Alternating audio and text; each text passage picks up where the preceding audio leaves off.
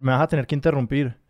Porque vos sabes que No, yo te voy a interrumpir. pues, yo puedo empezar a hablar y no parar. yo creo saber a qué me estoy metiendo. Bueno, ¿quieres hacer la intro? La hago yo. Bienvenidos a Expertos de Sillón. Este es el podcast en el que cada semana entrevistamos a un invitado o invitada sobre sus teorías sobre el universo, sus pasiones secretas, sus placeres culposos. Siempre intento variar el copy, pero, pero siempre vuelvo al copy original. Yo soy Alejandro Cardona. Y yo soy Sebastián Rojas y hoy tenemos como invitado en nuestro podcast a Alejandro Cardona. Ah, lo Sí, más- este es es- el ejercicio más indulgente del mundo. Es, el ejer- es en un ejercicio de indulgencia, sí, absolutamente. Alejandro y yo llevamos tiempo, pues como ustedes saben, este podcast sale de, de- de nuestra curiosidad por las obsesiones de los demás y es absolutamente natural que nosotros también tengamos en cierta medida eh, obsesiones propias. Eh, la diferencia, hay una simetría marcada y es que Alejandro tiene sus obsesiones mucho más claras que yo. Y él, y él lleva tiempo, llevamos tiempo pensándonos cómo se debería hacer, hacer tr- tratarnos como nosotros tratamos a nuestros invitados. Y pues por eso tenemos hoy aquí a Alejandro. Alejandro no necesita presentación para los que han escuchado este podcast varias veces, pero tal vez es- no estaría más decir, Alejandro, ¿cuál es tu vida diurna? Tu vida por fuera de este podcast. Mi vida diurna. Bueno, sí, es que tampoco lo hablamos tanto. Yo edito video, ese es mi, mi trabajo diurno. Eh, y de noche, literalmente, eh, también enseño improvisación, como hago teatro y cosas así. Pero sí, esa es mi, esa es mi vida diurna. Y no vamos a hablar de nada de eso hoy, Alejandro. ¿De qué vamos a hablar? Parce, vamos a hablar de los Beatles. ¿Vamos a hablar de los Beatles o vamos a hablar de un, de un momento específico, de un producto específico? Pues mira, o sea, sí, es decir, como que la, este capítulo se llama Abbey Road, porque, porque como que todo culmina ahí y de ahí radian muchas cosas. Abbey Road siendo el último álbum que los Beatles graban, pero el penúltimo que sacan. Mm, un poquito de intriga. Sí, ese, porque cuando, cuando empezaste a decir todo esto de, no, pues es que es, es una culminación, esa es como la primera gran pregunta. Pues Abbey Road es en el Ajá. 69 y en el 70 sale en otro el 70 álbum, ¿no? sale Let It Be. Que no me- es Let It Be. Que lo grabaron antes de Abbey Road, pero fue tal desmadre Ajá. porque los Beatles estaban en, pues, en sus peleas y de todo que se estaba acabando la banda, que Let It Be, creo que ni siquiera lo hicieron con George Martin, que fue el productor de ellos de toda la vida. Y, y sí, ese álbum quedó como en Veremos. Que es el que se muere. Ese man creo que eh, murió hace muy poquito. El que se, creo que es el, el que estás pensando es Epstein, creo, el, el manager. Ah, sí, Epstein, Epstein, perdón. Creo que se llama Brian Epstein. Yo no soy el mejor con los nombres de como el resto de- del equipo de ellos, pero sí, él es el que muere en algún momento eh, y fue como tenaz para ellos. Eh, Pero sí, o sea, la, la razón por la, que, por la que se llama Abbey Road o los Beatles es que no sé, deberíamos poner los Beatles para, para enganchar más gente porque no sé si todo el mundo sabe que es Abbey Road. Eh, Mi, mi, mi, mi obsesión con los Beatles es entera, es como con todas las cosas, pero Abbey Road ocupa un lugar particular en ese panteón que, que para mí es demasiado como pensar en, en- el logro que es en términos musicales y también en como la, la, la salida que es. O sea, es un álbum que es perfecto de tapa a tapa en un momento súper conflictivo de la historia de ellos y que acaba con una canción que se llama The End. Sí. O sea, está como, está toda la, toda la, toda- se encuentra toda la mitología con todo el talento, con todo lo que ellos hicieron. Sí, si uno quiere como meterle, como leer en clave histórica a Abbey Road, pues como, como se lee perfectamente porque literalmente te dice que es el final en la O sea, última eh, canción. Sí, y, lo- y me da mucha rabia el hecho de que Let It Be sale después, porque para una persona como viviendo eso en el momento, ha de haber sido como, no sé, no sé cómo se ha de haber sentido, porque Let It Be igual como que no es que haya canciones malas en Let It Be, pero no tiene la cohesión y no es el resultado de Abbey Road. Pero yo quiero hablar de los Beatles y como llegar a Abbey Road. Bueno, pero entonces yo quiero que empecemos por el principio. O sea, Ajá. y es cómo llegan los Beatles a tu vida. Y obviamente aquí estamos hablando, cuando- cuando hablamos de los Beatles, yo creo que igual estamos hablando, estamos hablando de unas de esas obsesiones o pasiones o referentes de la cultura popular que por más de que sean eh, pues del mundo anglófono o lo que sea, son absolutamente extendidas. O sea, los Beatles sí fueron un fenómeno global Sí. eh, y son un fenómeno pues transgeneracional a lo que da. O sea, como que todo el mundo tiene algo que ver con los Beatles. Entonces, ¿cómo, cómo fue ese encuentro tuyo? Yo- es interesante porque uno como que escucha sobre los Beatles, es como la banda más grande de todos los tiempos y es como, ¿a lo bien? ¿De verdad? Mejor que tanta, como que es, un- es, un, es un título demasiado hiperbólico para darles, pero lo curioso es, yo descubrí los Beatles, que En el año 2010, por ahí. No, corría, corría Como mínimo el año 2008. Por, porque ese fue el año en el que nosotros hicimos el musical de los Beatles en el colegio. Sí. O sea, tu bautizo tuvo que haber sido previo a, a eso. Ok. O concurrente. Eh, Es que sí, o sea, yo, cre- yo creo que es un, es un paralelo al de mucha gente. Como que los Beatles son, eh, eh, eh, eh, están en todas partes en nuestra cultura popular. Entonces uno crece escuchando Let It Be, uno crece escuchando, eh, ¿cuál es? ¿Cuál- Hey Jude. eh, uno crece escuchando Octopus's Garden porque además ellos tienen canciones que son como para niños, que son excelentes canciones para niños. Pero sí, nosotros hicimos un musical en el colegio, Sebastián y yo, que para mí fue la entrada y lo, Y, y muchas otras personas. y sí, creo que para muchas otras personas también. Fue como la entrada y es basado en la película Across the Universe, que no es un mal punto de entrada para una persona. Como que la, la película como película no es que sea la gran cosa, pero los covers son muy buenos, las versiones de las canciones son excelentes. Y sí, hicimos este musical y yo después de eso descubrí un álbum en la colección de mi papá, cuando yo empecé a como decir, bueno, ¿qué me voy a llevar de la colección de CDs de mi papá? Y me empecé a robar CDs del gabinete de mi papá. Y encontré un disco que eh, se llama One. Tiene un uno amarillo en la portada con una carátula Sí, roja. es rojo. Y Sí. es rojo, sí. De hecho, yo tengo una historia de objeto con ese, con ese disco. Contámela. No con, no con el tuyo. Em, a, a alguien, a- yo no sé si yo lo compré o también se lo tumbé a alguien que inclusive Ajá. no pudo haber sido mis papás porque mis papás no tienen esa relación tan cercana como con la música en inglés. Ajá. O sea, mi, mi, mi, mi educación sentimental musical que viene de mis papás es como Serrat, Ana Belén, Víctor Manuel, Joaquín Sabina, todas esas Sí. cosas. No, o sea, yo, a mí en mi casa creo que no me pusieron los Beatles eh, nunca. No, a mí tampoco. Ok, pero no, yo simplemente lo que sé es que yo en algún punto yo tenía ese, ese disco de One y lo, y lo puse en la parte de arriba de como en el parabrisas de un carro Ajá. y el sol lo derritió y por mucho tiempo No. guardé el disco simplemente porque quedó como con esta forma medio psicodélica y como los bacano. tienen también su propio lugar dentro de la psicodelia, Por me supuesto, pareció sí. que, que, que era, se guardaba. Pero bueno, volvamos, One, el uno amarillo. Eh, el uno amarillo, sí, que es, es- de hecho no es un mal punto de entrada. Ese disco consiste de... Los Beatles tenían algo muy particular que ellos creían que... O sea, la manera como funciona la música ahorita es que una persona saca un sencillo y ese sencillo es el gancho para comprar el álbum, ¿no? Bueno, si, si la gente aún espera vender álbumes, que la gente no compra álbumes hoy en día. Lo escuchamos por Spotify. No, pero el álbum igual, podemos hablar eso más adelante, pero el álbum Sí. yo siento que igual está recobrando una nueva relevancia Estoy de dentro, acuerdo, de, dentro de de, acuerdo. cómo circula la música. Ellos sacaban, ellos sacaban sencillos y ellos sentían que incluir el sencillo en el álbum era robarle plata a la gente. Porque ellos decían, ¿por qué? O sea, esa gente ya pagó por un sencillo, ¿por qué les vamos a quitar? O sea, es una canción por la que ustedes ya pagaron en teoría. Eh, y sí, pues la gente estaba comprando todo. Es una canción que ya tienen. Es una canción que ya tienen, exacto, para que la van a tener repetida. Entonces ellos, hay canciones, por ejemplo, creo que...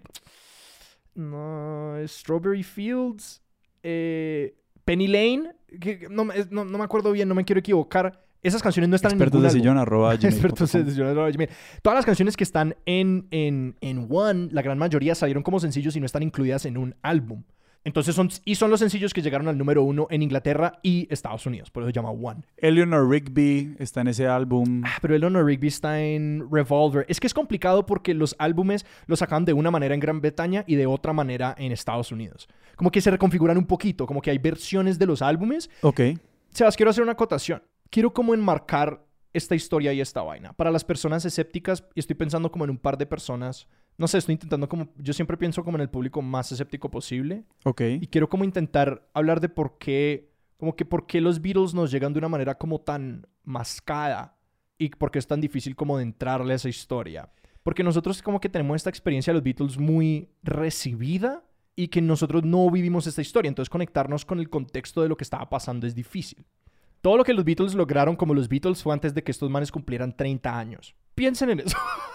como que las personas que están en sus años 20 en este momento piensen que los Beatles se volvieron los Beatles a los 15 y 16 años y esa banda ya no existía antes de que estos manes cumplieran 30 años. Pensar solamente en ese hecho, me, yo me hizo pensándolo. Es como que el nivel de, de, de logro creativo, estos manes lo lograron antes de llegar a los 30 y que después de eso ellos tienen como carreras.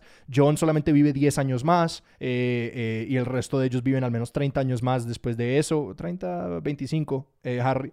Porque todos sabemos que Paul McCartney está muerto.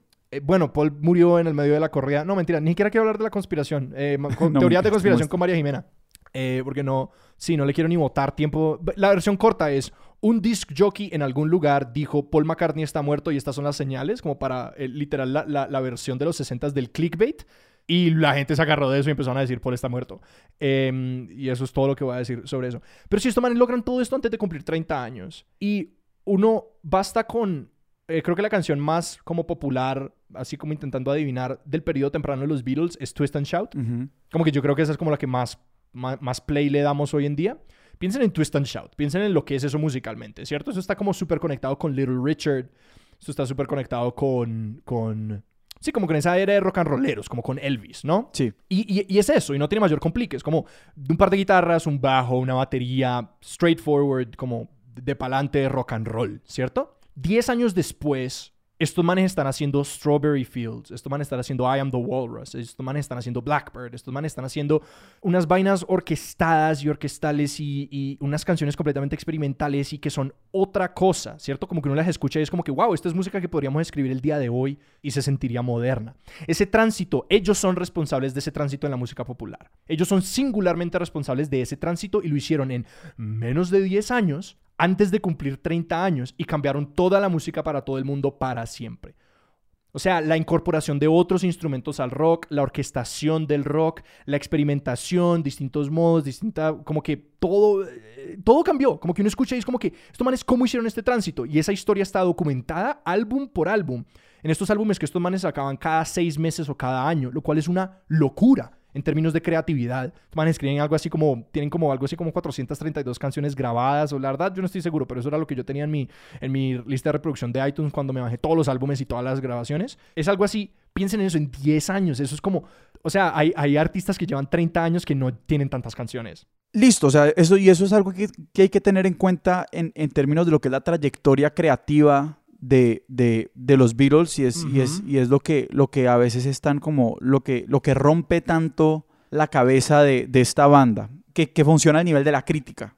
Sí, es como que si uno eh, hace, hace evalúa el rol, el rol de, los, de los Beatles en la historia de la música, como nosotros llegamos a eso, a esa conclusión que nos acabas, a, a que nos acabas de Y decir. que yo quiero aclarar, y que yo quiero aclarar que esto sirve como un abrebocas porque yo siempre reconoceré, si ustedes no se conectan con la música, esto vale chimba. Como que no importa, no importa que yo les cuente Pero todos es una pregunta, es que es, es, es que es porque eso es lo que a mí me, me da, me da curiosidad aquí.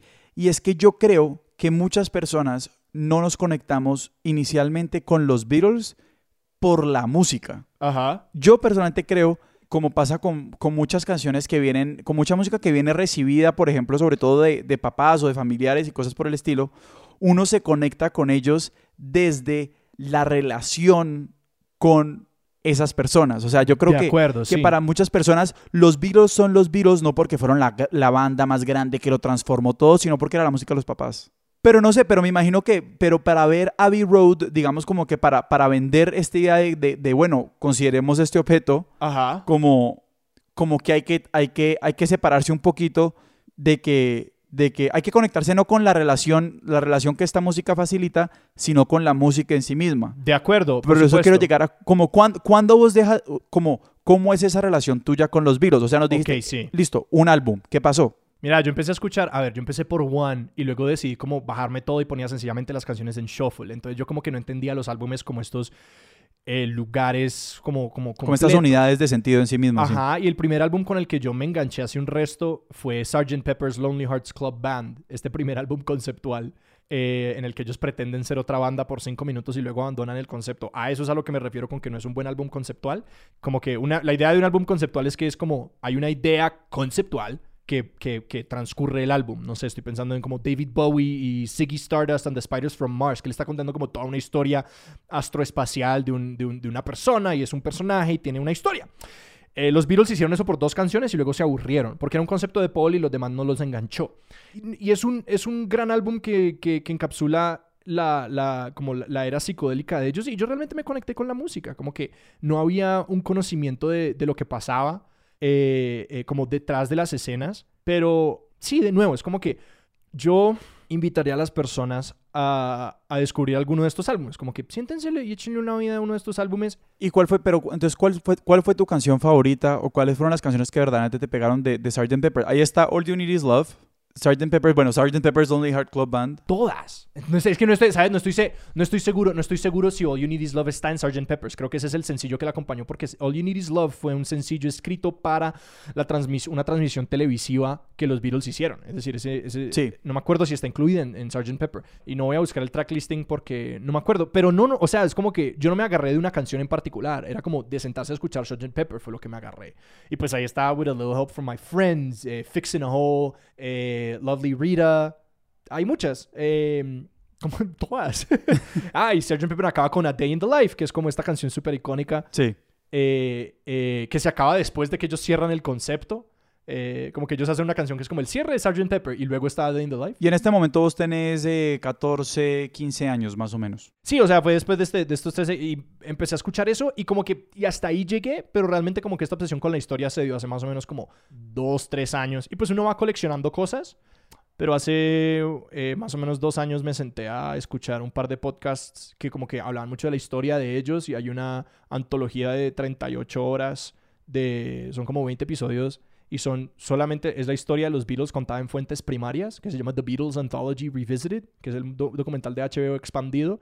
Y es solamente fuentes primarias, es decir, no hay ninguna narración, no hay nada. Es todo contado desde la historia de los Beatles, los compañeros de los Beatles, los colaboradores de los Beatles, contando su propia historia eh, y explicando lo que estaba pasando como en cada uno de sus momentos. Y como que, y en ese momento pues me volví a empezar a meter y que pues yo soy músico en alguna medida y e ir aprendiendo las canciones de los Beatles e ir entendiendo como la complejidad de lo que está pasando musicalmente, eh, como que ha sido eh, una, una parte de ese recorrido. Pero, por ejemplo, o sea, cuando hablamos de, de sí, de tu relación como, como digamos, músico eh, y, y estudiante de música con, con los Beatles, pues, no sé, la verdad es que, pues, los Beatles en cierta medida, y yo creo que también un vector que facilita que sean tan populares es que, pues, la música o muchas canciones icónicas no son difíciles. Mi- Mira, lo que a mí me gusta decir de las canciones de los Beatles es que tienen buenos huesos, ¿sí? Mira, les voy a poner un ejemplo. Cualquiera puede sentarse y tocar una canción de los Beatles, y si voy a tocar música en este momento, cualquiera puede sentarse y tocar una canción de los Beatles y que les suene más o menos bien. ¿Por qué? Porque no necesita tantos adornos. Entonces, como que ustedes pueden tocar, yo qué vas a ver, Eh, una canción compleja como I Am the Walrus. Mm. I am his, you are me, you are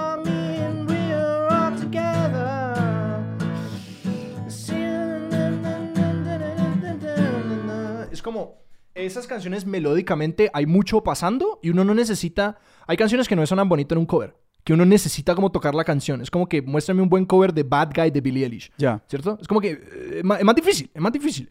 Porque es- la melodía es como... Y no es, esto no es una crítica, son como distintas maneras de hacer música. Porque como que Bad Guy se, se basa más como...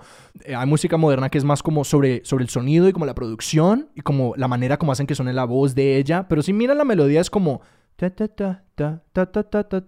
Yo no sé hacer eso interesante. No, aquí estamos hablando de, de, de, de, igual también de un momento en la producción de la música, pues donde, pues donde había menos cosas, o sea, donde, donde las grandes innovaciones pues venían de, de, de gente pues muy zafada que se le ocurría decir como pues no sé, estas historias que uno, que uno sabe pues que conoce de Queen, ¿sí me entendés? Y como que esta Ajá. gente coger estos tan, miles de rollos y ponerlo a decir como, y eso va a sonar Ajá. como, es hoy en día pues vos grabas tres voces y las pegas por 100 en un track Claro. y funciona. Que hay una historia de John Lennon que se acercó al productor y le dijo, quiero que me hagas sonar como 100 monjes budistas parados en una montaña. Y se fueron a almorzar. y, los, y todos los ingenieros se miraron como, "Ah, pucha, hay que hacerlo sonar como 100 monjes budistas en una montaña. Que lo que el tipo de cosas que hacían ellos era literal, se metían en el amplificador y lo desbarataban y lo conectaban en reversa para que el sonido sonara como... Y cogían un piano y lo conectaban a un, a un sintetizador Fender y suena rarísimo. Entonces, eh, todos esos experimentos ellos van buscando todos estos sonidos y que estos manes tenían o sea, estos manes tenían el GDP de un país pequeño, entonces podían hacer todas estas cosas. Tenían tiempo de experimentar en el estudio. No, pero igual vamos a que, a que igual eh, eh, una de las lecciones de estas que no es, que no es un juicio a, a la música contemporánea, pues a, a mí no me interesan este tipo de juicios a, a la, a la música en general. Ah, de acuerdo, sí. Y uso esta palabra, y uso esta palabra con, digamos, con... eh, no, no, desde, no, desde, no desde un juicio moral, que digamos, la búsqueda de los sonidos antes era más honesta simplemente porque era más difícil. Uf, era o sea, como era- que tan difícil y no, y todavía como o sea, que... necesito sonar así, no es como que, ah, bueno, pues exacto, bajémonos el track de la cítara. No, es que, es que no, necesitamos por ejemplo, que la toque. es que el tipo de cosas que ellos hacían, nadie las había hecho antes. Es que, de nuevo, venimos de esta época del rock en la que todo sonaba así. Como que todo sonaba... Sí, exacto.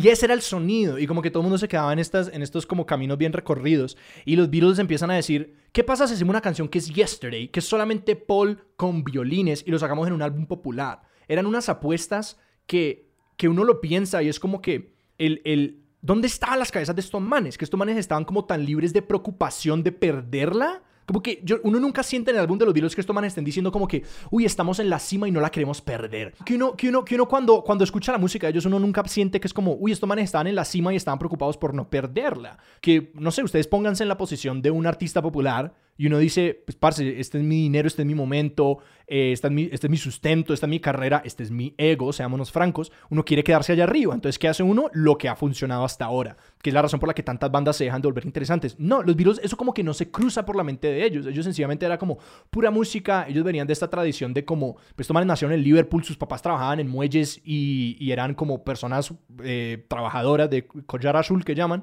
Y eso como que uno no lo siente en la historia de ellos. Pero y eso, y eso es interesante también porque en qué momento, o sea, digamos, tenemos los inicios de los Beatles son puro rock, lo que, lo que nos acaba de, tocar, ¿cierto? Ajá. Cuando ellos tienen, como también lo dijiste antes, el GDP de un país pequeño, es que ellos comienzan a innovar, o sea, pues viene en parte de, la disponibilidad de recursos o hay una apuesta experimental innovadora antes de, de que eso se vuelva también parte de su sello. Qué pregunta tan interesante, parce. O sea, uno podría escribir libros como intentando teorizar como qué es lo que empieza a pasar con ellos. Algo curioso, y es que en las canciones de los Beatles desde el comienzo, ellos como que están buscando cosas diferentes, como que hay una curiosidad natural que ellos cultivan desde muy al comienzo, que eh, eh, nuestro amigo mutuo Juan Esteban Arango siempre me contaba como que eh, él tiene un tip para escribir canciones. Y el autor de la música de expertos de sillón. Y el, el autor de nuestro tema. el man dice como que, parce, métale una cosa rara a una canción, ¿cierto? Como que unita que la canción tenga una cosa rara, ¿cierto? Entonces ellos en sus canciones siempre tenían como un gancho o una cosa rara, que eso era una cosa muy común en las canciones de los 50 y 60, como que escribías una canción y te decían, ve, metele, como que la canción quería, tener un gancho, el sencillo quería tener un gancho, entonces estas canciones que les dicen novelty songs. Eh, ellos hacían un poquito eso como verbalmente, pero también musicalmente. Entonces me refiero a como una canción que tenía congas en la parte de atrás. O como que una canción que quería sonar súper hispana como eh, Till There Was You. There were bells on a hill. Y es como que, uh, tu, tu, tu, tu, tu, tu, tu, tu, tu, tu, tu. Es como que le metían un gancho. Esos ganchos se van volviendo como experimentación y ellos empiezan entonces a escribir estas canciones que lentamente como que van rompiendo el molde. Y lo interesante es que ellos se aburren de, de las propias cosas que ellos venían haciendo. En particular John. El visionario de los Beatles es John. Es difícil como pensarlo de otra manera y ahí podemos empezar a hablar como de de, estos cuatro Beatles y quiénes son. Y que a mí me parece que es súper interesante uno irse conectando no solamente con la música de los Beatles, sino con la música de Paul y de John y de George. Y las dos canciones de Ringo. Y las dos canciones de Ringo. Es una cosa muy interesante de los Beatles y es que, y es que también, pues de la manera como ya existen como un producto cultural, es que los Beatles también demandan una, un tema de alianzas. Y digamos, la gente que se sabe y se, y se, y se, y se llama como fanático de los Beatles, creo que es impajaritable que todo el mundo escoja su Beatles. Ajá. O sea, esto también se vuelve un... O, o, o, o ¿qué, te, qué, te mere, qué, qué, opinión te merece? Porque siempre todo el mundo dice, no, Paul, no, John. Y, y hay los que dicen George Harrison también, pues. La gran división ahí es sí, Paul y John. Eh, Paul y John escriben como el 90% de todas las canciones. George escribe otro numerito, pero es que los numeritos de, George no son nada de hacerle el chico. O sea, George florece como escritor de canciones en los últimos álbumes y de la, carrera de, George Harrison después de los Beatles es la más interesante entre todos ellos. Y además, o sea, George Harrison luego se mete en una banda con Bob Dylan y Tom Petty, que son los Traveling Wilburys. O sea, es mucho más interesante la historia del después. Y las canciones que escribe George, esto es en defensa de George como Beatle, es man escribe something. Something in Son en parte de, O sea, a mí, yo, yo digo que George Harrison es mi, es mi favorito porque de, las que más me gustan son sus canciones. Something, eh, While My Guitar Gently Weeps también es de él. Eh, Here Comes the Sun. O sea, es como que el man, el man. Y esos son, están en los últimos como dos álbumes de ellos. Y sí, de nuevo, como que el man, el man aparece, el man aparece con tal fuerza en esos últimos álbumes que es como suficiente para que uno justifique que los cojan. Pero sí, por la mayoría del tiempo, Paul y John están escribiendo la mayoría de las canciones en conjunto. Ese proceso también es súper interesante, como que uno llegaba con una canción y la acaban de escribir, se sentaban una tarde y ellos escribían, ellos siempre que se sentaban a escribir, escribían alguna canción. Ellos escribieron cientos de canciones antes de como siquiera tener sus primeros álbumes. Como que ellos tenía mucho proceso, que es otra de las cosas fascinantes de los Beatles. Es como que eran genios, sí, pero también tenían muchísimo proceso. Sí, tenía todo un sistema. Claro, que ellos sencillamente creativamente, y no me refiero a como proceso en términos de como lo que hacían en el estudio, no, como ellos pensaban una canción y que ellos tienen, hay tips como creativos geniales de, que vienen de ellos, que es como, y pues no estoy diciendo que ellos sean los únicos que han visto estas cosas, pero por ejemplo, ellos decían, mira, sencillamente escribí la canción. Este fue un tip que le dio Paul a George, me parece. Eh, acaba de escribir la canción, como que escribirla de comienzo a fin no importa la letra eh, y no importa eh, que, no sea buena. Escribíla y luego reescribí la letra.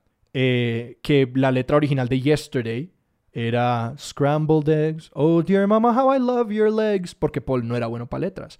Pero, pero sí, Paul y John escriben la mayoría de las canciones. Ringo escribe dos, que por eso es que le hacen tanto bullying a Ringo. Eh, y, los, Beatles nunca. Los Beatles amaban a Ringo. Ringo era el que. Ringo es el único de los Beatles que tocó en los álbumes de todos los otros tres Beatles después de que se partieron. De manera, el, mejor socialmente. Pero, pero pues no era un escritor de canciones. Entonces el man recibe una mala, una mala credibilidad en la historia. Eh, pero, o sea, el man era, es una. Sin, Ringo estar, los Beatles no hubieran existido. Expertos de sillón arriba, arroba gmail.com. Se habrían separado en el tercer año.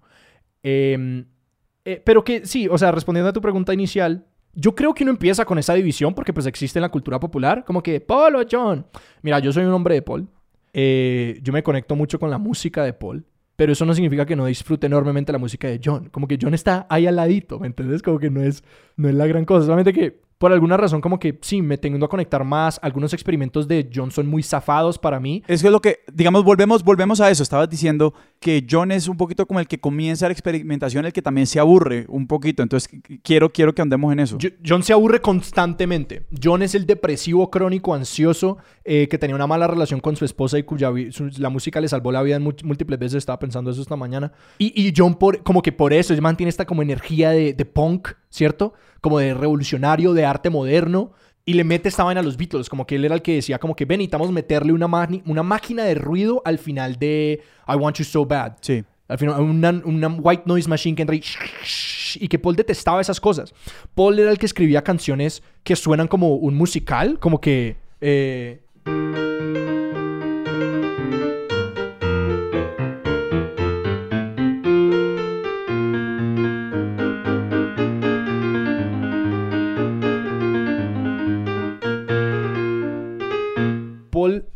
hay ese tipo de vainas, es mi piano, que son sencillamente como musicalmente, como que Paul era el Mozart, Paul era el Beethoven, eh, Paul podía tocar piano y guitarra y batería igual o mejor que todos los otros, eh, y Paul, Paul, Paul es una persona que uno piensa en como, si ustedes tienen un amigo que aprende más rápido que ustedes y hace todo mejor que ustedes, como que uno tiene esa sensación, esa persona que como que va adelante de uno en la vida en todo, ese es Paul en la banda. George Harrison, George Harrison el uno de los guitarristas más grandes de la historia decía, es difícil tener una autoestima como músico cuando vos trabajas con Paul McCartney. Porque Paul McCartney escribió una canción como esa, como la que acabo de tocar, que es Martha My Dear, una canción así, y luego se sentaba y escribía, Oh, darling, como que una, un rock and roll así, una chimba, y Paul además podía sentarse y decir, voy a escribir una canción así. ¿Por qué? Porque eran celosos y competían muchísimo. Entonces John escribía una canción rock and roll así, una chimba, como que, no sé, John escribía un I want you, I want you so bad, pa, pa, pa. Y, John, y, Paul le daban celos. Entonces el man decía, yo voy a escribir una canción así. Y el man iba a una esquina y en una tarde escribía un Oh Darling. O sea, es un nivel de frustrante lo que hacía Paul McCartney. Y hay historias con Brian Wilson, el escritor de canciones de, de, The Beach Boys. El man fue y escribió God Only Knows. Si no han escuchado God Only Knows, es una canción que como que no, no, sé, siento que, que, que, que es un, un, corte profundo, como que no mucha gente la, la conoce. Carol Linus es una de las canciones de amor más hermosas del mundo. Y Paul McCartney la escuchó y dijo, yo voy a escribir una canción así. Y Paul McCartney escribió Here, There and Everywhere después de una sesión de escucha de, de God Knows. Y también una de las canciones de amor como más espectaculares que hay.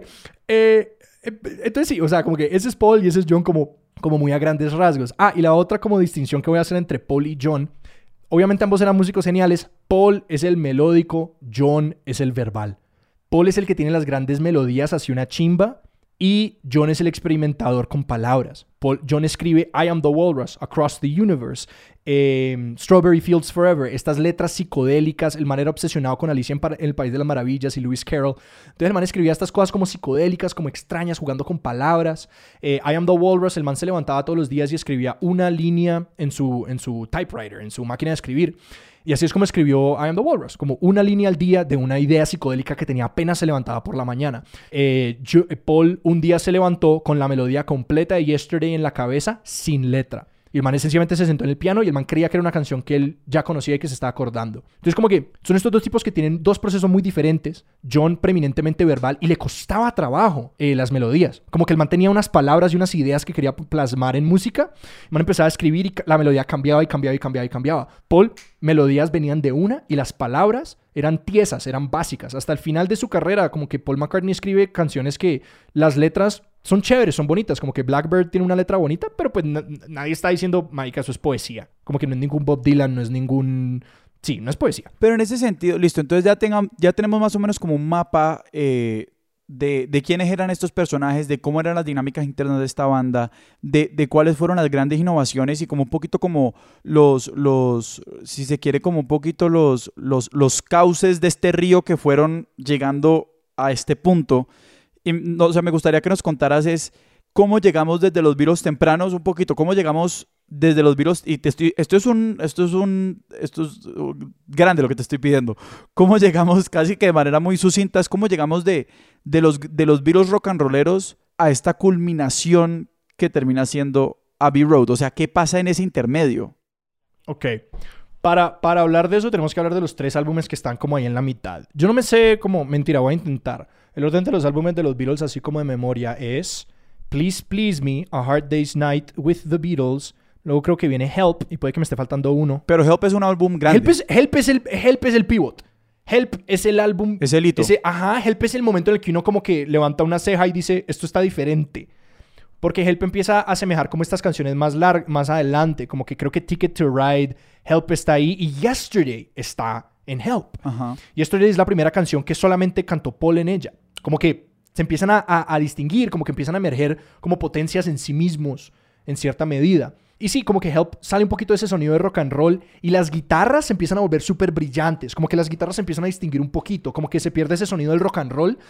Y no sé, eh, por ejemplo, en el, en el, en el riff de, de Ticket to Ride, pa, pa, pa, pa, pa, pa, pa, pa, pa, pa, pa, que es como esta guitarra súper brillante que es lo que viene más adelante. Lo que sigue después de eso es Rubber Soul. Y aquí ya empezamos a hablar de estos álbumes que la gente los nombra como sus favoritos. Nadie dice, Please, Please Me es mi favorito. Bueno, pues estoy seguro que existe alguien. O sea, después de Help viene Rubber Soul, viene Revolver, viene... Viene Rubber Soul, seguido por eh, Revolver, seguido por Sgt. Pepper, seguido por el White Album, seguido por Abbey Road, seguido por Let It Be que estos ya son álbumes muy grandes, que, a ver, unas distinciones de estos álbumes. Ya no hay covers. En los primeros como cuatro o cinco álbumes hay varios covers, bastantes covers. Ellos todavía hacen un par de covers, pero luego es como todo original. Pero, por ejemplo, I Wanna Hold Your Hand de Beatles temprano. Sí, pero el sonido, como que o sea, de, nuevo, los huesos están ahí, pero el sonido todavía no es esta vaina como experimental y todo eso. I Wanna Hold Your Hand, una de las canciones más hermosas de la historia. Pero sí, ese como sonido del rock and roll que empieza a abrirle puertas a otra gente. Hay un, eh, el podcast que me gusta escuchar se llama eh, Screw It, We're Just Gonna Talk About the Beatles. Que es básicamente este ejercicio. Parce a la mierda con todo, vamos a hablar de los Beatles porque, porque sí. no tenemos ningún crédito para eso, pero hagamos eso. Para, para los gomosos, ellos hacen un recorrido de los primeros 10 álbumes de los Beatles en su primera temporada. Y ellos dicen, hay bandas que tomaron una canción de los Beatles e hicieron de ese sonido una carrera. Eh, sí, hay como hay bandas que continúan sonando igual, como que sus guitarras suenan igual, sus sonidos es igual. Los Beatles no suenan igual en dos canciones. Entonces viene primero, viene Help y después sigue Rubber Soul. Claro, y en Rubber Soul es este álbum que yo, yo lo siento más acústico. La gente le dice el álbum de la marihuana. Como que es el álbum más... Los primeros cinco álbumes... Sí, pues porque tiene Girl. Ajá, los primeros... uy, pero... O sea, Girl, Girl es, un, es una canción de marineros. sí. Eh, es como una canción de marineros ahí. No, yo estoy pensando más en Norwegian Wood. Ah, sí. Michelle. Y bueno, hay, otras que, no las vamos a nombrar todas. Pero sí, este álbum que es como más acústico, pero empieza a tener este sonido. Y luego, parce, ellos encuentran el sonido de sus guitarras en Revolver. Ellos se ponen a experimentar un resto y encuentran este sonido como súper brillante. Y también empiezan a, a, Entran muchísimos más instrumentos adicionales. Entran trompetas, entran violines, entran eh, como una orquesta, ¿sí? eh, que eso es mucho la influencia del quinto Beatle, George Martin. George Martin es el productor de ellos y este man es, o sea, sin duda es el quinto Beatle. Como que una pregunta más interesante es quién es el sexto, séptimo y octavo Beatle. Eh, que pues ahí hablamos de, de, las otras personas que tocaron en las sesiones, las otras personas que contribuyen a la música, pero George Martin era el quinto y el man era un músico entrenado clásicamente. Y entonces es el que les mete la orquestación, o sea, el que, el que tiene, digamos, y el que también es, es un tema de, de, darles gusto, ¿no? Pues porque imagino que en la medida en que trataban esta gente de innovar, pues su productor y su manager y la las diferentes personas por sus propias historias con la música estaban más o menos predispuestos a acoger ciertos experimentos y a tratar de potenciarlos, pues que es natural. Claro. No, y que, y que es fantástico porque como que el espíritu colaborativo se siente mucho ahí. Porque George Martin era muy propositivo. El man decía, ¿qué tal si le metemos a In My Life un arpsicordio? Y el man se quedaba en, la, en el estudio, grababa... Nos vas a tener que explicar, o al menos a mí, qué es un apsicordio. Ok, bueno, la verdad no es un apsicordio, es un piano al doble. Un apsicordio es el instrumento que viene antes del piano, que mi piano tiene una función de apsicordio. Eh, es como lo que tocaba Bach, Sí, sí, sí, ya. Esa vaina, que no hay que vivirla mucho tiempo porque... Pero sí, es como un piano mucho más agudo, muy, un sonido sí, muy no hay que someterse a Exacto, eso. y no tiene pedal. O sea, no hay manera de sostener el sonido. Es que sí, que en, en, en, en In My Life hay un solo de piano que George Martin entró, lo tocó en una clave diferente y luego le sube la velocidad para darle igual a la clave y por eso es un piano solo de, solo de piano rapidísimo que es para pa pa para pa pa para pa para pa pa pa para pa para pa pa pa pa pa que es una es imposible de tocar eso eso no se puede tocar eh, porque es un piano como al doble de velocidad y suena muy delgado entonces la gente cree que es un arpsicordio pero es un piano al doble de velocidad George Martin hacía ese tipo de cosas y George Martin era mejor pianista clásico que todos ellos Paul incluido porque pues tenía entrenamiento. Y continuando como con esa trayectoria, sí, ellos como que continúan experimentando y siguen sus vainas y ellos luego encuentran el LSD. Bueno, pero digamos para, para, para, para hacer este marco, entonces, Ajá. si Robert Soul es el, es el álbum de la marihuana, un poquito como estábamos diciendo, Sgt. Pepper es el álbum de eh, El Ácido. Y después le sigue eh, Revolver y White Album. No, perdón, perdón, de- perdón. O sea, re- hablemos de Revolver como el álbum entre, en la transición entre la marihuana y el ácido. y luego Sgt. Pepper es todo ácido. Y, o sea, y esta también estaba incluido Magical Mystery Tour. Como que estos son los álbumes que es como que psicodelia. Como colores brillantes. Sí. Ellos como todas estas vainas. Eh, sonidos raros. I Am the Walrus. Strawberry Fields. Como que estos álbumes eh, eh, súper psicodélicos. Y después llegas a, a- a como White Album y esas vainas que ya son la trascendencia más allá de las ayudas psicodélicas para The White, Album, alcanzarla. The White Album es un doble álbum que para, o sea, eh, The White Album tiene como más de 30 canciones. Que pensarse eso es como, ¿de qué estamos hablando aquí? The White Album es un doble álbum, es decir, tiene lado A, B, C, D. Estos manes sacaron dos discos porque sencillamente tenían tanto listo, porque los manes se fueron por unos meses a un retiro espiritual en la India a practicar eh, meditación trascendental. Eh, y se fueron todos los cuatro con sus esposas eh, y varias otras celebridades. Allá estaba Donovan, allá estaba Prudence Farrow, la hermana de Mia Farrow, la que mató Manson, eh, Charlie Manson, y es en quien se basa la canción Dear Prudence, que ya como que se malviajó y se encerró en una choza. Eh, y ellos diciéndole, ve, Salí. Desmalviajate, salí. Eso es Dear Prudence. Que la escribió John con una técnica de guitarra que le enseñó Donovan durante el retiro. Y hasta Ringo se inspiró y escribió su primera canción durante ese retiro. Pero sí, es como que en ese momento ellos dejan las drogas un poquito, como que se calman un tanto, se van y empiezan a hacer meditación trascendental y salen todas estas canciones como de este periodo que es como, como experimentalmente el, White Album es de los álbumes más inconsistentes y como está por todas partes. Esas canciones están por todos lados, hacen experimentos, hay canciones raras. Ahí está la famosa Revolution 9, eh, que es el que, Number 9, Number 9. Sí. Yo la he escuchado una sola vez completa porque es, es un experimento acústico de John. Sí, es muy mal viajante. Es, sí, es, es un mal viaje horrible. Es John Lennon haciendo un experimento de arte moderno acústico. Eso no pertenece a un álbum de música, pero se vuelve icónica porque es como un experimento acústico en una canción. Como que nadie hacía eso, la gente no hacía eso. Y después de The White Album, ellos graban. Y The White Album fue la, el acabose creativamente. Durante las sesiones de The White Album, estos manes estaban peleando mucho.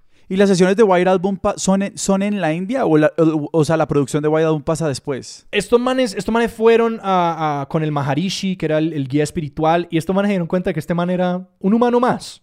No era que fuera un charlatán, sencillamente estos manes se dieron cuenta de que ese man no era ningún ser divino. Pero ellos iban en esa bus, o sea, sí, bueno, X, esto es otra cosa de la historia de los virus que no hay que, en la que no hay que profundizar, pero, Ajá. pero es que a mí me parece también curioso desde, bueno, cosas que ya hemos hablado en este podcast de, de, de alguna búsqueda de trascendencia, Sí. que los virus también tienen como, ellos en un sentido como que, como que patentan un poquito este viaje, pues lo representan, pues porque son unas figuras de, de, de la cultura popular que Claro. representan un poquito como todo este viaje de Occidente a Oriente, de, de la trascendencia sintética la trascendencia, si se quiere, real, pero también de como descubrir y, y- y desilusionarse también de que, pues también que, que literalmente, si cuando uno profundiza un poquito más en todas estas tra- como tradiciones trascendentales, es como, esto no es de llegar a lo divino, sino de lidiar con lo jodido que es ser humano. Por supuesto, sí. Que sí, ellos fueron a donde este Maharishi y eso fue lo que encontraron. Como que ellos, ellos sentían por lo menos que, que no encontraron las respuestas así súper trascendentales y se dieron cuenta de que él era un tipo fallido también. Hay muchas canciones. eh, Sexy Sadie es hablando de la desilusión de John con el Maharishi, por ejemplo. Sexy Sadie, what have you done? Eh, you made a fool of everyone. Eh, es, sí, es John. Y creo que la primera letra era Maharishi, what have you done? Como que, pero John Ya. John es el rey. John tiene tantas canciones que, eran, que son literalmente él hablando mal de alguien y en el último segundo la cambiaba y queda una canción hermosa. Pero vamos, a es que, y es que White Album es un desmadre creativo y esto tiene unos efectos ya mucho más grandes en lo que es la banda. O sea, es- White Album puede ser que es el baile sobre el precipicio. Uy, total. Es decir, mira, Ringo se fue durante la sesión de The White Album. Ringo dijo, hasta aquí llegué, parce. Y las primeras canciones del lado B del... Y Ringo, que ya hemos dicho que es literalmente El amor. el, El amoroso. el pacificador de, Exacto. de- de la Exacto. banda. Y en cierta manera también el man que está parado en la mitad. ¿Cierto? Porque el man es el, sí, el man es el pacificador, es el querido, es el que todos aman. Y Ringo dijo, hasta aquí llegué, no puedo más con la toxicidad de esta banda. Y Ringo se fue. Y estos manes entraron en crisis. Yo, eh, Paul empezó a tocar batería en algunas de las canciones, como que siguieron con las sesiones, pero no era lo mismo. Y luego los manes, o sea, fueron a la casa de, de- de Ringo y le dijeron, ve, ya no vamos a pelear más, volvé por favor. Cuando Ringo volvió, le llenaron el estudio de flores. Eh, o sea, los manes eran como, Ringo, volvé, por favor, te necesitamos. Eh, pero pues, hablando un poquito como lo que lleva al fin de los Beatles, de nuevo, es pensar que estos manes se conocieron a los 15 años. Estos manes no eran personas. Como que, o sea, Sí, sí, no eran eran, eran individuos muy completos, pero, o sea, estamos hablando de, de, piensen lo que uno cambia de los 15 años a los 25, 28, casi 30 años. Se habían encontrado creativamente, pero estaban desarrollando sus propios intereses musicales. A George Harrison le interesa mucho la música india. John quiere más experimentación. Paul es, Paul es un Mozart, un Beethoven que podría hacerlo todo él solito. Esas cosas empiezan a rozar, ¿cierto? John dice empujemos por aquí. Paul dice empujemos por acá. George está escribiendo estas canciones y tradicionalmente ellos le hacían el chico a George. Como que George decía, oigan, esta canción está suficientemente buena para incluir en el álbum. Y John y Paul, como jueces, decían, sí, me gusta o no, no me gusta. Entonces, o sea, eso empieza a crecer. Como que el man ya... No, se revienta, se revienta, se putea Obvio, todo. eso, eso se va a reventar eventualmente. Y todo eso llega a la combinación con el White Album, que en el White Album ellos como que se intentan tomar un descanso eh, y después del White Album vuelven para el desmadre que fue Let It Be. Que Let It Be eh, es el penúltimo álbum que graban. eh, y ellos se reunieron y salen y la- hay muchas canciones muy buenas en, en, en Let It Be, pero no es remotamente tan interesante, como que no cabe en esta, como, como en esa línea recta que uno traza como Rubber Soul Revolver, Sgt. Peppers, White Album, Abbey Road, como que Let It Be es un grano en esa, en esa, es un grumo que uno tiene que como que pensárselo de una manera diferente, es como que, que no cabe en términos musicales, pero cabe en términos de la historia de ellos personal del conflicto. Y Let It Be lo graban, creo que George Martin, el productor de ellos, ni siquiera, como que, o no está, no me acuerdo bien, es como que o no está involucrado o ellos redujeron mucho como la, la capacidad de George Martin de guiarlos. Su rol. Y en ese momento casi que se acaban los Beatles. De- En, en, en, en, Let It Be casi se acaban. Bueno, ¿y cómo salvan toda esta vaina para llegar a Abbey Road? Que, que también es una corona. O sea, Abbey Road es un albumzazo. Es, una, in- es increíble, es, es la culminación de todo. Eh, eh, y, y ahorita hablamos de por qué, pero lo que ocurre es, Paul quería salvar la banda a toda costa. Ringo, obviamente, Ringo como que no tenía problema con nadie, pero Ringo no es, o como que Ringo era como que, parece estos manes se Sí, detestan. ya estaba mamado. como que yo Ya pienso estaba en- mamado de lidiar con todo. Exacto, pero, pero, pero, hasta, ah, pero hasta el final hubo mucho amor, como que para odiarse así, eh, Paul, o sea, eh, las, historias de, las historias de Paul y de John son muy tiernas en cierta manera, como que cuando a, cuando a John Lennon le dieron la plata de su cumpleaños 18, eh, John usó la plata para irse a París con Paul McCartney. Como que el man dijo, ve, mi plata de cumpleaños nos la vamos a usar para irnos los dos juntos a París. Eh, y, dato curioso, ahí fue, se consiguieron un cierto corte de pelo. No, o sea, claramente aquí había mucho amor porque era una relación de años y de que habían trasegado por la vida en múltiples momentos. Y eso no se podía acabar así como así si se iba a acabar. Pero, y bueno, y Paul McCartney está obsesionado con que no se acabara. Pues ya estaba mamado Ringo. Sí, y solamente quiero mencionar, solo quiero mencionar el, el paralelo con Elvis, que el referente de ellos era Elvis. Elvis era el otro tipo que antes de ellos era el dios, ¿cierto? Y ellos decían que es solitario ser Elvis porque ellos estaban viviendo esto juntos, mientras que Elvis lo vivió solo. Y quizás uno por eso entiende como la caída de Elvis, como Elvis engordándose y Elvis como sucumbiendo a su psicosis. Yo no soy historiador de Elvis, pero como que así es como entiendo esa historia, como de su vida y caída. Pero los Beatles por lo menos lo vivieron juntos. Entonces ellos podían como lidiar con el ego gigantesco de ser esta cosa, de ser este dios, repartido entre cuatro. Y les permitía poner como un escudo entre ellos mismos y sus propios egos. No, y, pues, y lo cuidaron también porque en la medida en que, en que hay una cosa, y es que los, los pues es, es, la primera entidad, digamos, que los aglutina a todos y también una parte de este conflicto es que los Beatles fue los Beatles mientras ninguno de ellos fuera tanto, tanto, tanto uno solo. Claro. Y hacia el final, pues simplemente como que ese, ese, hacer ese balance entre esta gran entidad que nos aglutina y tenemos que salvar porque es la que nos va a sobrevivir o, la que, o con la cual sobrevivimos.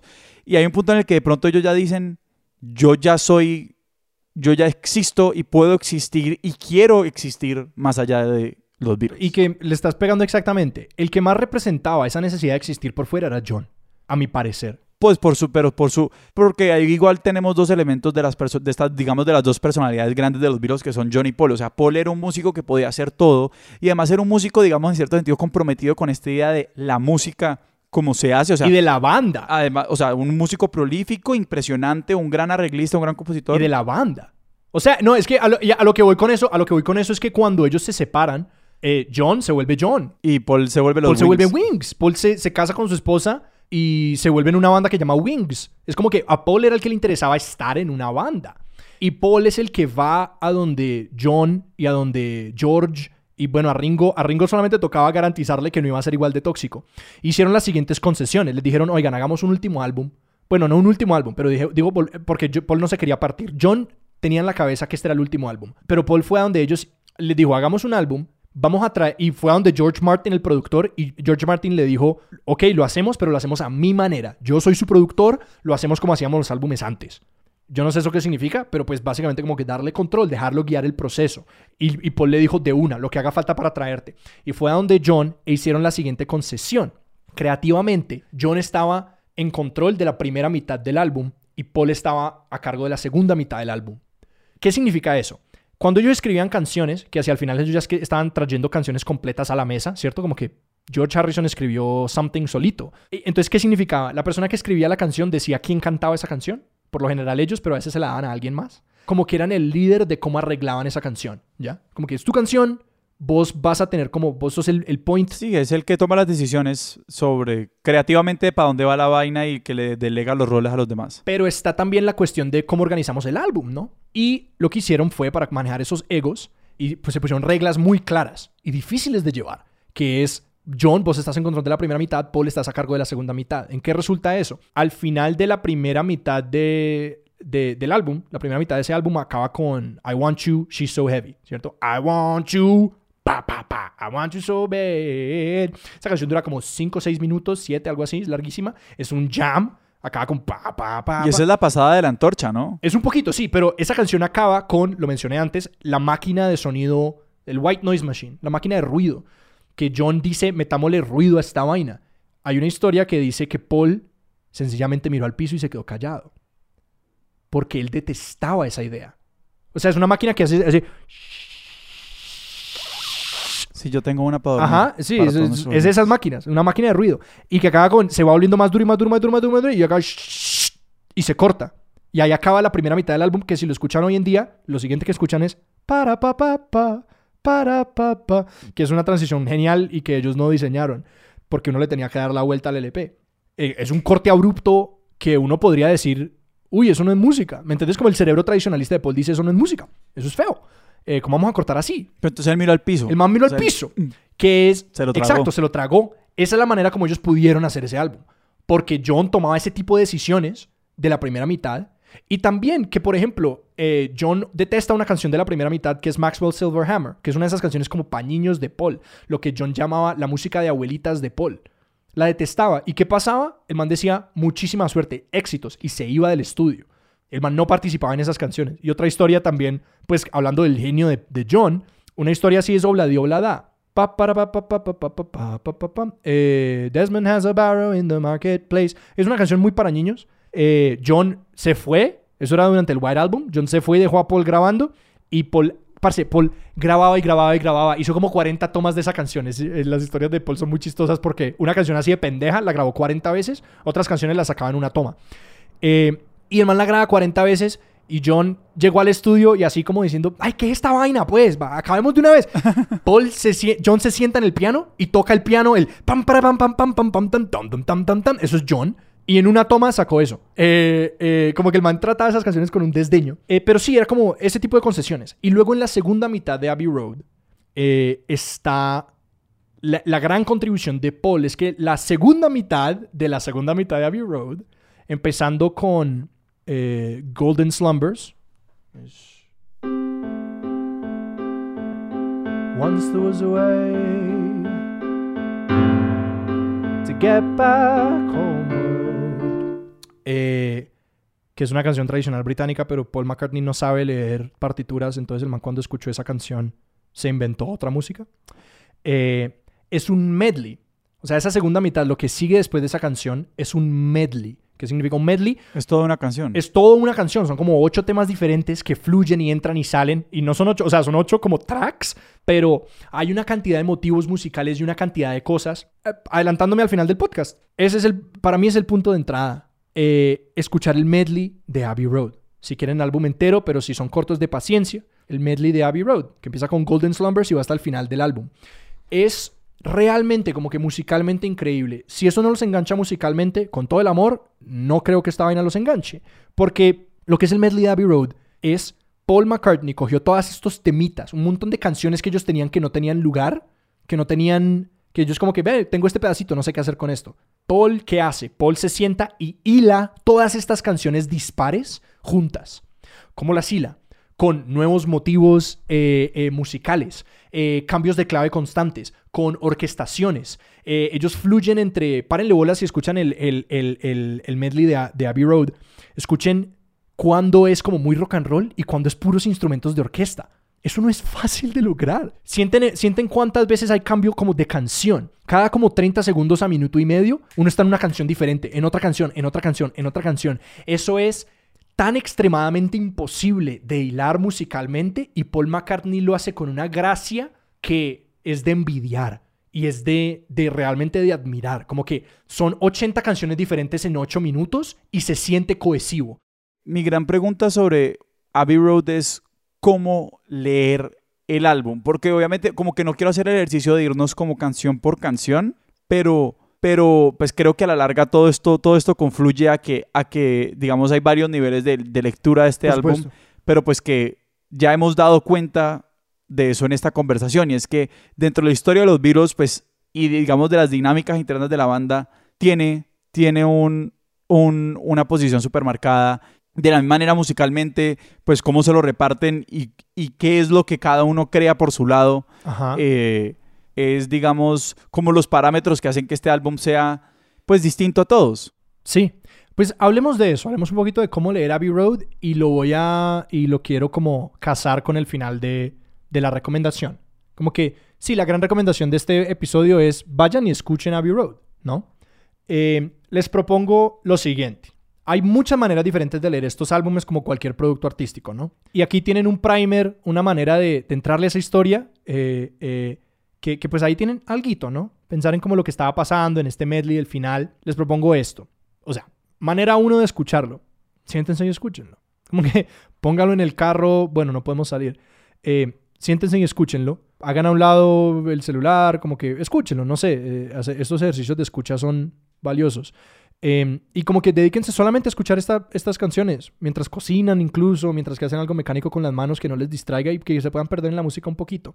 Ese es el primer ejercicio. El segundo, que a mí me gusta mucho hacerlo, incluso eh, habiendo escuchado Abbey Road 100 veces. Escúchenlo e intenten alternar qué instrumento están escuchando. Intenten enfocarse solamente en las guitarras. Intenten enfocarse solamente en la batería. Que, uff, ah, no, no hemos hablado de, de la discriminación de Ringo. Enfóquense solamente en la batería.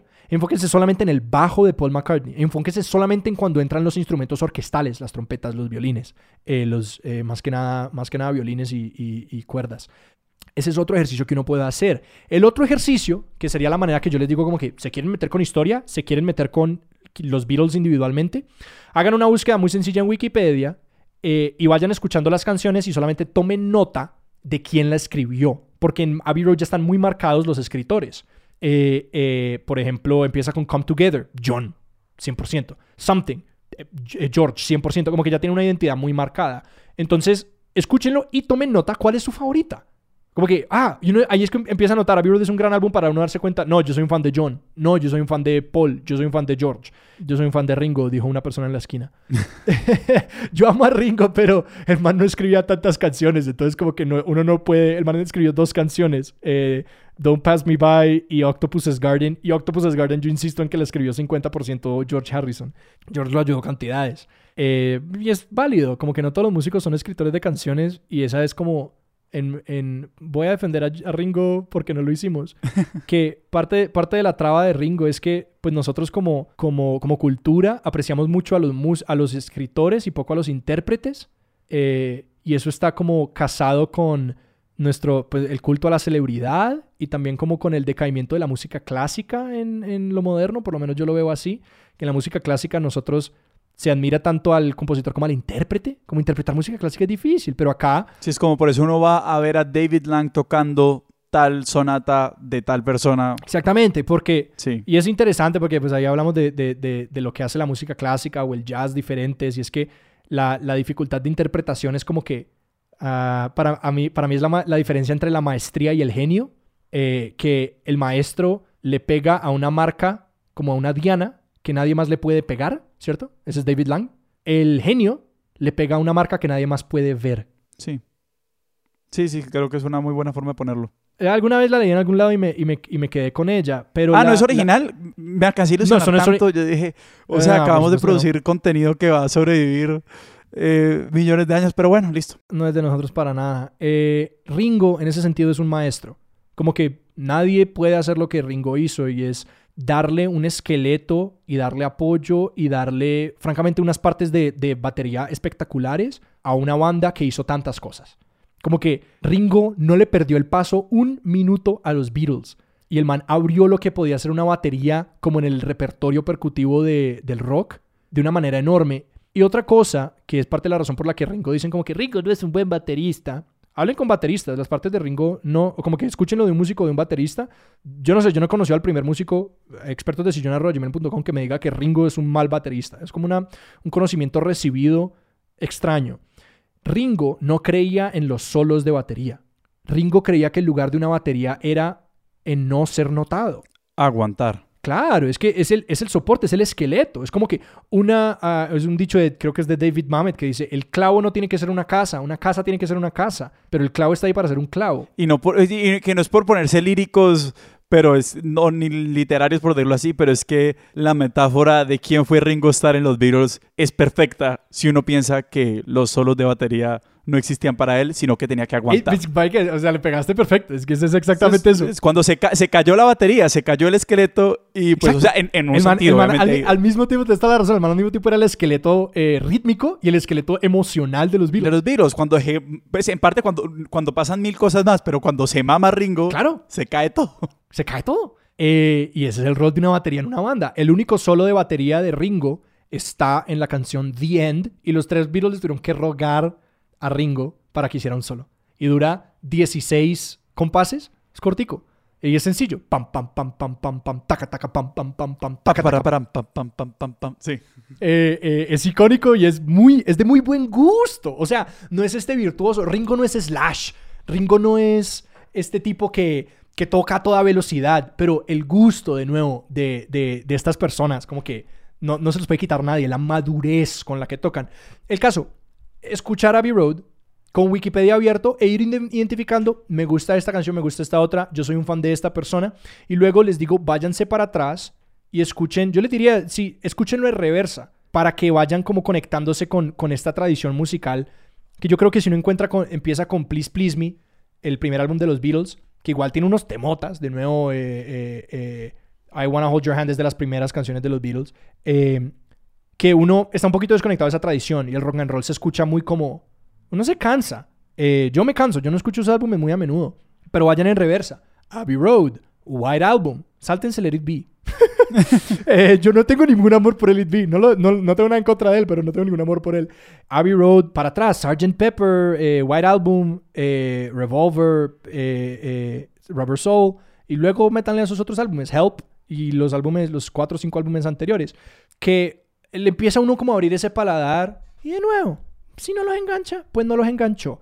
Eh, pero, y si ustedes son personas como mi hermana, cuyo, cuyo paladar musical es muy, muy, muy moderno, y ustedes no les gusta escuchar, como que no son fans del rock clásico, no son fans de ACDC y de. No sé por qué empecé por ACDC, pero Billy Joel y Led Zeppelin, no sé, como el rock and roll clásico. Si no son fans de eso, véanse Across the Universe, que son versiones muy modernas. Es un sonido muy como para el paladar de un escucha moderno, que si ustedes escuchan más que nada pop y más que nada ese tipo de cosas, siento que Across the Universe puede ser una, una, una entrada muy amena eh, a, a- a como ese universo musical. Y luego vayan y escuchen las versiones originales y vean cuál les gusta más. Y si se quedan con Across the Universe, pues todo bien, Sony mi hermana. Y no es, y, y que no es que, y no es por, no es por forzar la circularidad perfecta. Por favor, forzala. Creo que hemos llegado al final de esta conversación ¿Dónde empezamos? en el comienzo, que fue Across the Universe. Exactamente. Pero le quiero, pero le quiero tirar un par de dardos a los gomosos.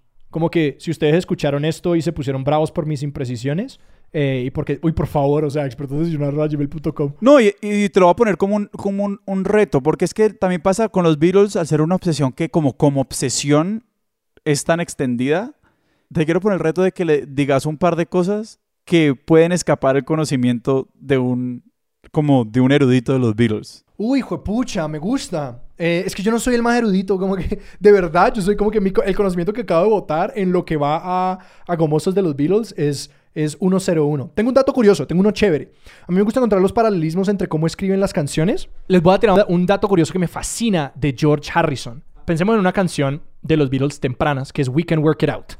Y voy a ser súper indulgente con mi propia con mi propia guitarra aquí. Ah, por alguna razón a George Harrison le llamaba la atención cambiar entre cuatro cuartos y tres cuartos. Entonces, en, en tempos musicales es un, dos, tres, cuatro, un, dos, tres, un, dos, tres, un, dos, tres, un, dos, tres.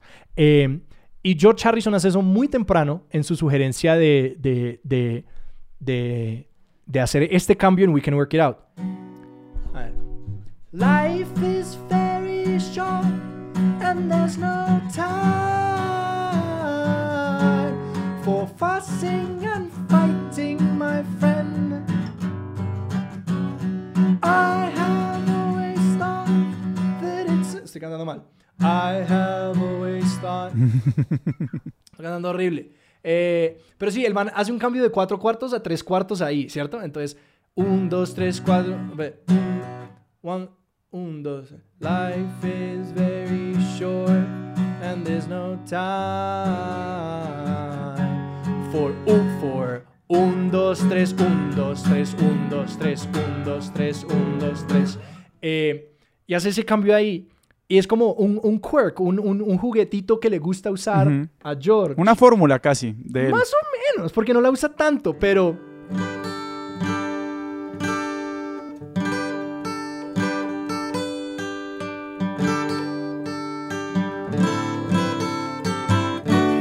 Pero eso es el tanana. Exacto, que el man- el- el vu- Vuelve a aparecer en...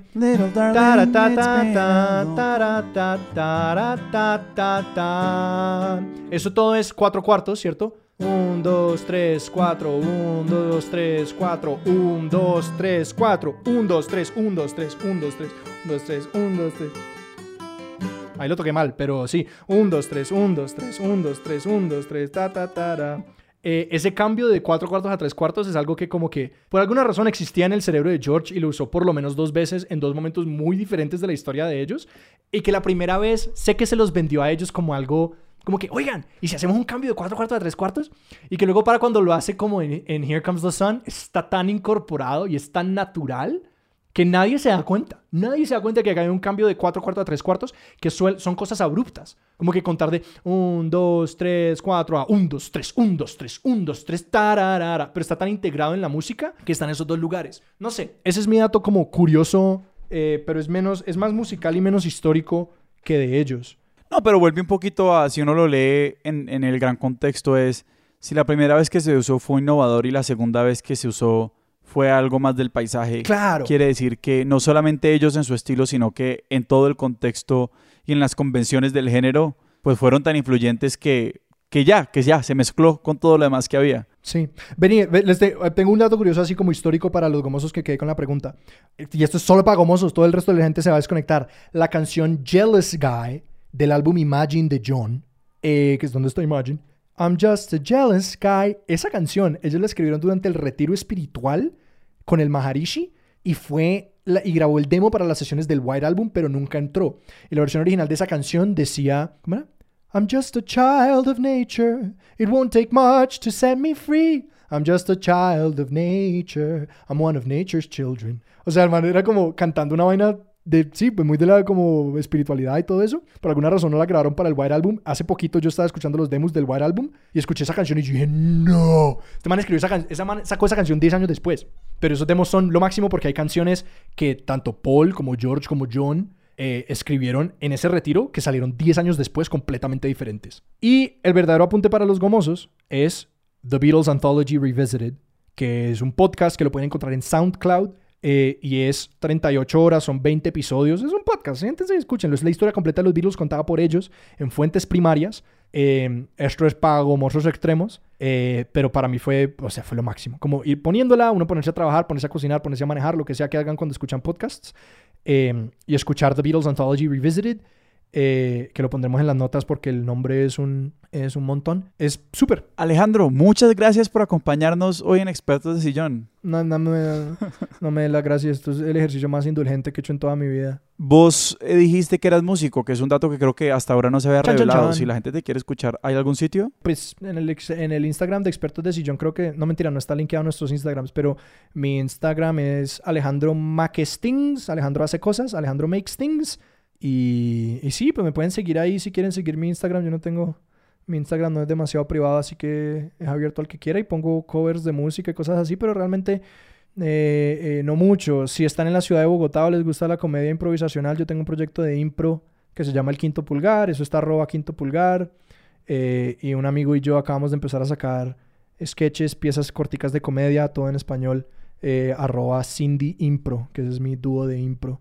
Em, si les llama la atención por ahí. Y realmente el mejor favor que nos pueden hacer es recomiéndenle eso. Seguro que tienen un, gomoso de los Beatles y pónganle este, mándenles este podcast para ver si, si le sacan algo, si se ponen bravos. Sí, así sea, así sea para que se revienten de rabia. Sí, oigan, y, de verdad, sí, a, a, mí no me hace, lo que más feliz me hace es poderle vender los Beatles a alguien, porque eso es como, para, es un lugar como tan especial para mí, tan profundo como en, en, en, en, mis gustos y en lo que hay para compartir. Entonces, si a ustedes les engancha esto, de verdad, como que escríbanme con preguntas, con afirmaciones, con defamaciones y les prometo que les respondo por el correo de, de, expertos que me, me, encanta, me encanta si alguien, si alguien los engancha, le, le dan una oportunidad y les queda gustando. No, y esto no solamente ha sido como un, un episodio más de expertos, es básicamente como eh, nosotros levantar un poquito la, la, el, el, velo y decir como por qué hacemos expertos de sillón. Eh, así que, sí, o sea, como que... Nada, si les gustó, si no les gustó...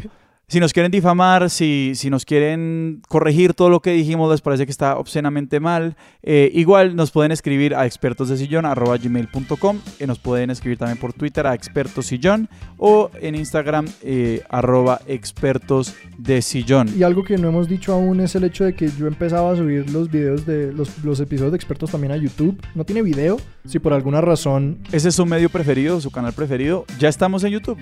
Él es Sebastián Rojas. Y él es Alejandro Cardona. Nuestro logo es de Daniel Benavides. Y nuestra música es de Juan Esteban Arango. Hasta la próxima.